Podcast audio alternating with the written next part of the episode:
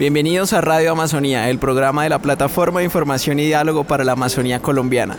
Nos encontramos en el Congreso de la República y nos acompaña Fabián Díaz, él es representante por el Departamento de Santander de la Alternativa Santanderiana y el Partido Alianza Verde. Fabián, buenos días. Eh, muy buen día para todos, muchas gracias por la invitación el día de hoy.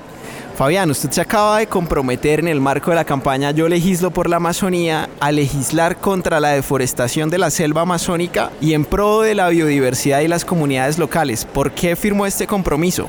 Bueno, nuestro compromiso no es solo de ahora, sino de siempre. Estuvimos defendiendo justamente en el Plan Nacional de Desarrollo la eliminación de un artículo que pretendía adjudicar zonas de baldíos en zonas de reserva forestal, algo que va totalmente en contravía de los intereses de la protección de nuestra Amazonía, de nuestras, nuestra zona forestal. Y es por eso que pues estamos hoy acá reafirmando una vez más nuestro compromiso precisamente por la protección de nuestros ecosistemas que hoy en día se ven amenazados por diferentes factores que están influyendo en la deforestación. Tenemos que establecer un control real sobre eh, cómo se han venido incrementando eh, zonas eh, que estaban protegidas de reserva forestal debido a la ganadería extensiva, debido al desarrollo de cultivos ilícitos, debido a la minería ilegal y a la misma minería legal que se está desarrollando como megaminería en zonas, en territorios que deben ser de especial protección. Quiero de igual forma aprovechar este espacio que nos están brindando para invitar a todas las personas a que nos movilicemos este 10 de mayo, este viernes. En Santander estamos eh, saliendo a las calles para solicitarle al ANLA que le niegue la licencia ambiental al desarrollo de megaminería en nuestro ecosistema de páramo de Santurbán. Fábrica de agua y vida de más de 2 millones de personas. Fábrica que debemos proteger no solamente por lo estratégico que es para Santander, sino para el mundo. Y es por eso que invitamos a que se sumen a esta gran odisea de defender nuestros páramos, de defender claramente lo que es la Amazonía y la, y la no eh, deforestación de nuestro territorio. ¿Qué opinión le merece el plan de desarrollo del actual gobierno y concretamente las metas respecto a la deforestación? Bueno, eh, estoy seguro que se podrá mejorar. Estamos nosotros pues queriendo que el Plan Nacional de Desarrollo hubiese tenido un mejor compaginamiento con la realidad de nuestro país, con el tema de la deforestación, con el desarrollo de megaminería en zonas de protección que no deben desarrollarse y pues es triste de pronto algunos, algunos retrocesos que se ven en torno sobre todo a la deforestación que, que vemos que cada año está aumentando de unas cifras alarmantes. Hay que tener en cuenta que Colombia firma acuerdos internacionales en la protección de nuestros ecosistemas y debemos estar nuestro país virando hacia esa dirección. De igual forma, con eh, uno de los hechos lamentables es la por así decirlo, el visto bueno que sea al desarrollo de extracción de hidrocarburos no convencionales, que en palabras menos, palabras más, se viene traduciendo en el fracking.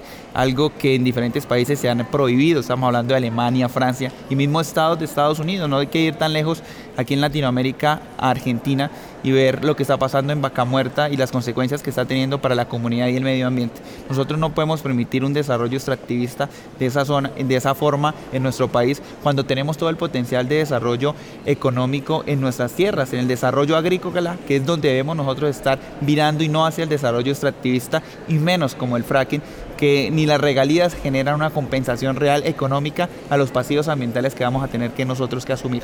Como Alianza Verde o como bancada alternativa, ¿qué iniciativas legislativas están adelantando en estos temas? Bueno, precisamente eh, tuvimos la oportunidad, hablando de Argentina, la semana hace 15 días de viajar a Buenos Aires para poder estar en un gran taller de, con diferentes congresistas invitados por la ONU Ambiental en razón a proyectos de ley que estamos adelantando en, las diferentes, en los diferentes países sobre la transición tecnológica que debemos dar en razón al uso de, energías alternativas. Nosotros, yo como, como tal soy autor de un proyecto de ley que busca hacer una transición tecnológica a 20 años en nuestro país del parque automotor público. Estamos hablando de todo lo que tiene que ver con la movilidad a gran escala, lo que es el, transmilenio, la, movilidad pública, que podamos nosotros hacer ese cambio tecnológico y que posteriormente las renovaciones de las flotas estemos incluyendo en esa renovación de las flotas un porcentaje en el cambio de esos automotores a vehículos eléctricos, a autobuses eléctricos, que ya existe la tecnología, que ya se ha demostrado que tienen toda la funcionalidad y que tenemos que nosotros entrar a implementar.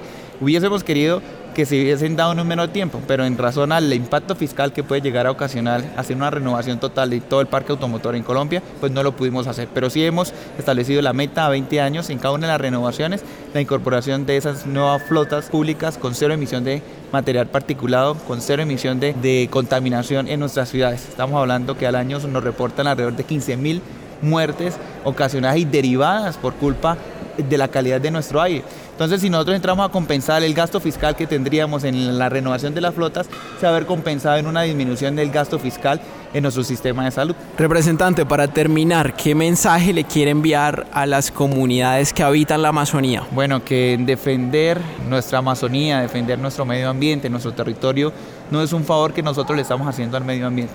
Es una obligación que tenemos nosotros como especie, por la supervivencia misma de nuestra especie, que debemos conservar estos ecosistemas estratégicos, que debemos conservar nuestra selva, que debemos nosotros estar desarrollando nuestro crecimiento, porque el ser humano crece en torno a una estabilidad y a un, un punto de conciencia sobre nuestra realidad y es que si no hacemos un cambio en este momento, no habrá en 50 años o en menos eh, humanidad para proteger porque pues, simplemente vamos a terminar destruyendo nuestra casa. La Amazonía, todos estos ecosistemas estratégicos hacen parte de nuestro hogar. A nosotros tristemente nos han enseñado que nuestro hogar solamente es donde nosotros dormimos. No, señores, el hogar es nuestro planeta y es algo que tenemos que proteger. Fabián Díaz, representante a la Cámara por Santander, muchas gracias por acompañarnos el día de hoy. No, muchas gracias a ustedes y muy pendientes para seguir apoyando en temas legislativos, de control político y en denuncias sobre la protección de nuestro medio ambiente.